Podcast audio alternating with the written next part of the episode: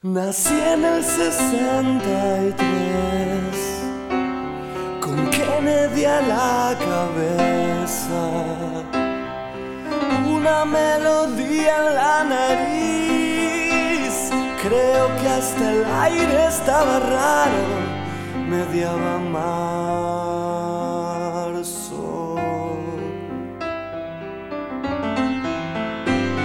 El mundo me hizo crecer entre zanahoria y carnes.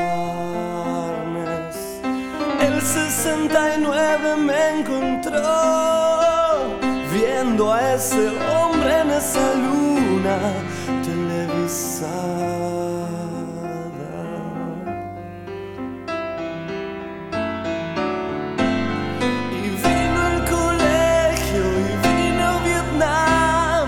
En la escuela primaria, en, eh, un- con un trío que teníamos eh, con un dos guitarristas de folclore, tocábamos las, las zambas eh, que nos enseñaban la- las profes de, de folclore, que era lo que te enseñaban en, en ese momento cuando eras chico en Rosario.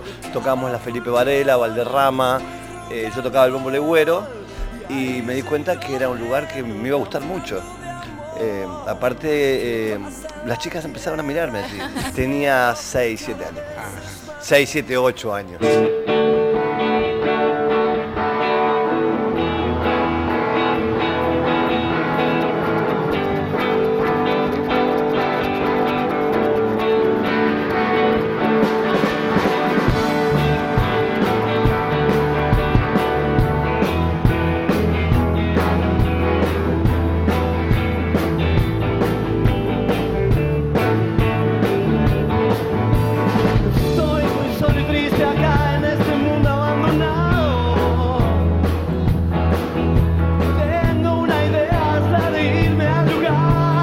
Pues.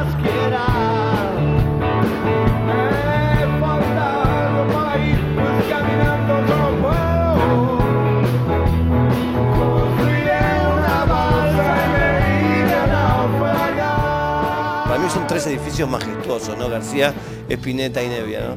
Son únicos, no hay nada en el mundo que se parezca a ellos. Y también son argentinos.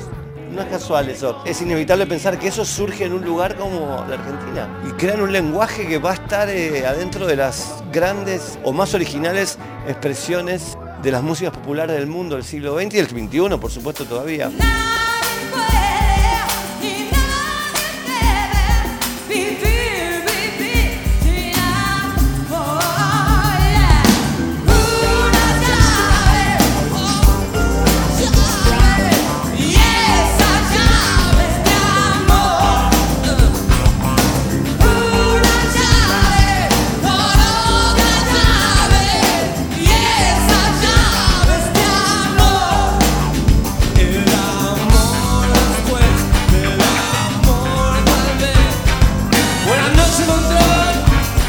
Cuando está la gente ahí afuera, con los años lo que aprendes es que tenés que controlar.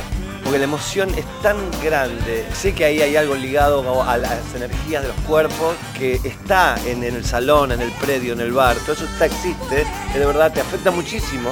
Entonces tenés que administrar tu emoción, tenés que administrar la interpretación, tenés que aprender a conocer el lenguaje también de la interpretación y cada persona tiene su propio lenguaje también.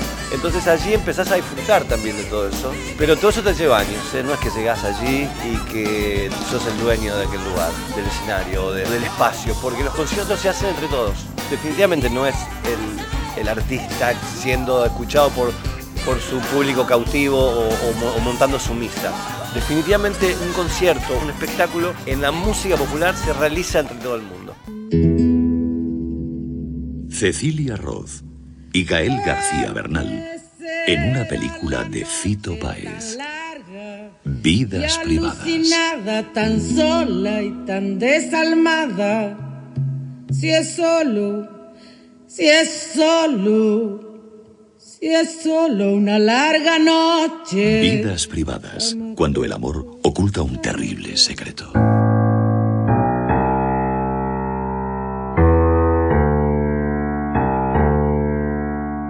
Cuando pasó lo de vidas privadas, me acuerdo, el, primer largometraje, en realidad estuvo basado en un hecho real, ¿no? La historia del robo de bebés en Argentina. Yo recuerdo claramente la sensación de no poder creer de estar viviendo en un país donde eso sucediera con la naturalidad que sucedía. O sea, hab- había un horror inminente en la casa y de eso no se hablaba. Yo no podía vivir tranquilo. ¿Sabes qué pensaba en los años? Yo estaba naciendo mi hijo, Martín. Y o sea, yo, cuando mi hijo me pregunta, papá, ¿qué estabas haciendo en ese momento? Yo le tengo que decir que estaba haciendo algo ligado a esto, que lo más importante de la tribu ahora, que es hablar malamente, feamente, eh, torpemente, si querés, con todos los errores que vos me quieras achacar. Pero lo más importante pasaba en ese momento era que del tema de la sustracción de niños no se hablaba, del robo sistemático, donde había, estaban todavía este, en el 94 las leyes, las leyes todas estas del indulto, eh, estaban todas funcionando. Entonces eh, me parecía obsceno. Entonces que había que hablar de eso. Eso no lo podía contar una canción. Entonces empecé a investigar para poder filmarlo. Y así filmamos después de muchísimos años. Después de ocho años estrenó Vidas Privadas en San Sebastián. Y hoy me siento muy orgulloso de la película.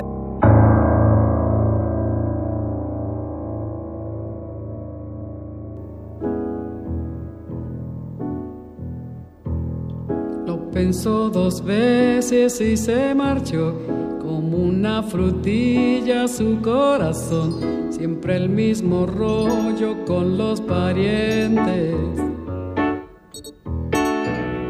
Me dejó unos discos en el placar, un reloj de plata y un samurái, todo detallado en un expediente.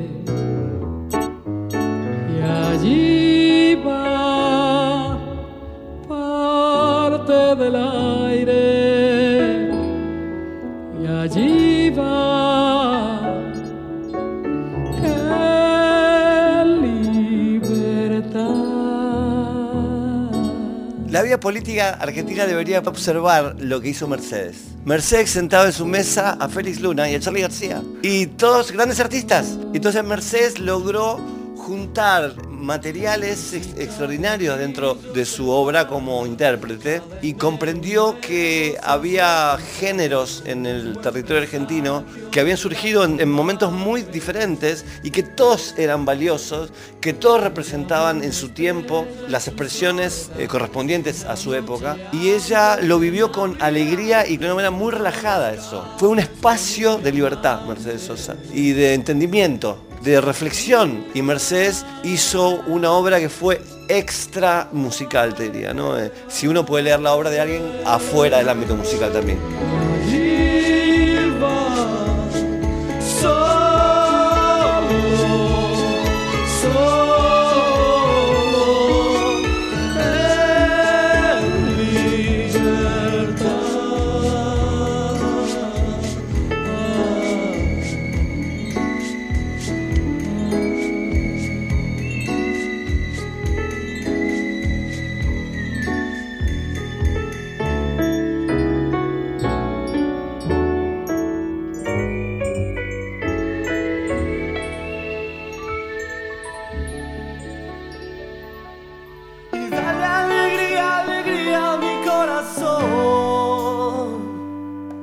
Es lo único que te pido, al menos hoy.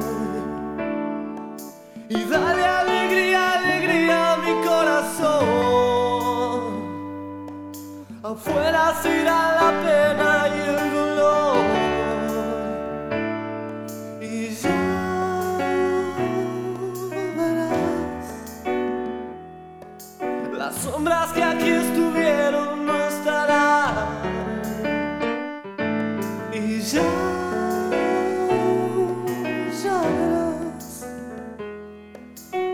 Bebamos y emborrachemos la ciudad.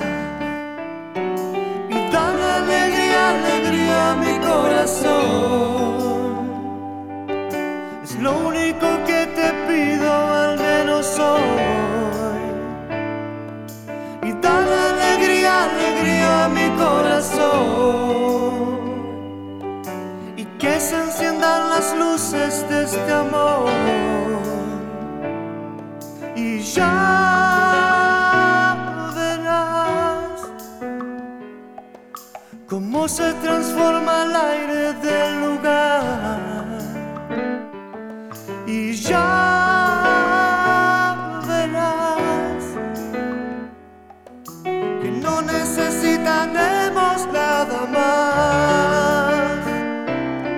Adoro tocar mis canciones. Eh, a mí me encanta tocar las canciones que le gustan a todo el mundo porque es un momento que yo disfruto con todo el mundo.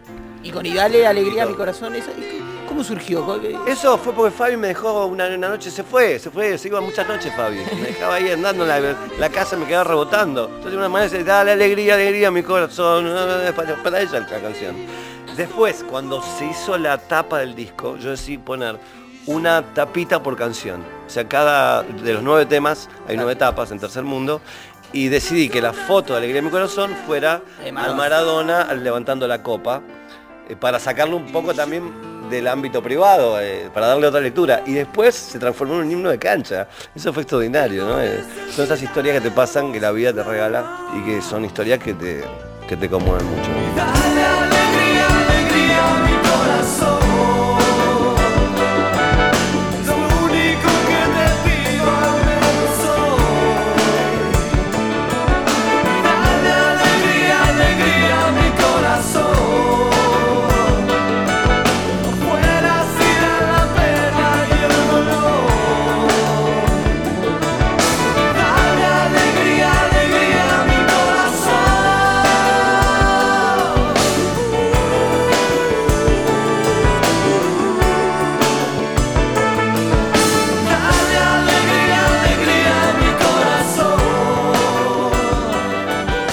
Allí en ese momento es tan único, tan, tan eh, delirante, tan misterioso en un punto. Si bien, por supuesto, sabes cómo puedes modular, sabes la técnica.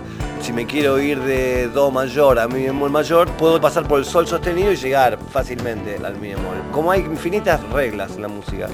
Pero lo que priva y manda ahí, lamentablemente, hay que decirlo, es, es tu ego trip. Satisfacer tu necesidad espirituosa o en ese momento. Y eso no, no tiene norma. Si nos tuviéramos que atener a las normas o a lo que habría que hacer, en el sentido no habría artistas. Ese es el meollo, ¿no? El artista se trata como de int- intentar descubrir el misterio o generar un nuevo misterio y que eso despierte tu misterio también. Creo que ahí hay que reivindicar otra vez la idea de las expresiones, más que del arte. La expresión como algo saludable, aunque hablemos de cosas furibundas y terribles y tremendas, siempre es saludable intentar decirlo, intentar contarlo, aguardarlo.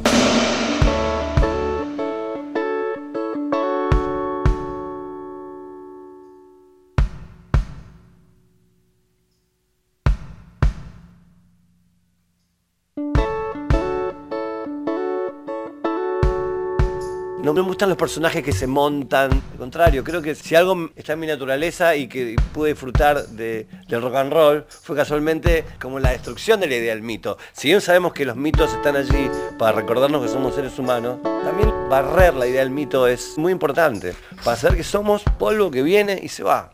Y ahí está el centro de la existencia y del misterio de la existencia.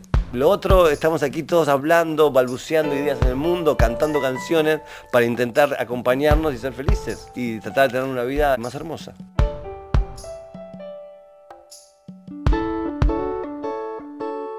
Contenidos y memoria histórica. Radio Nacional.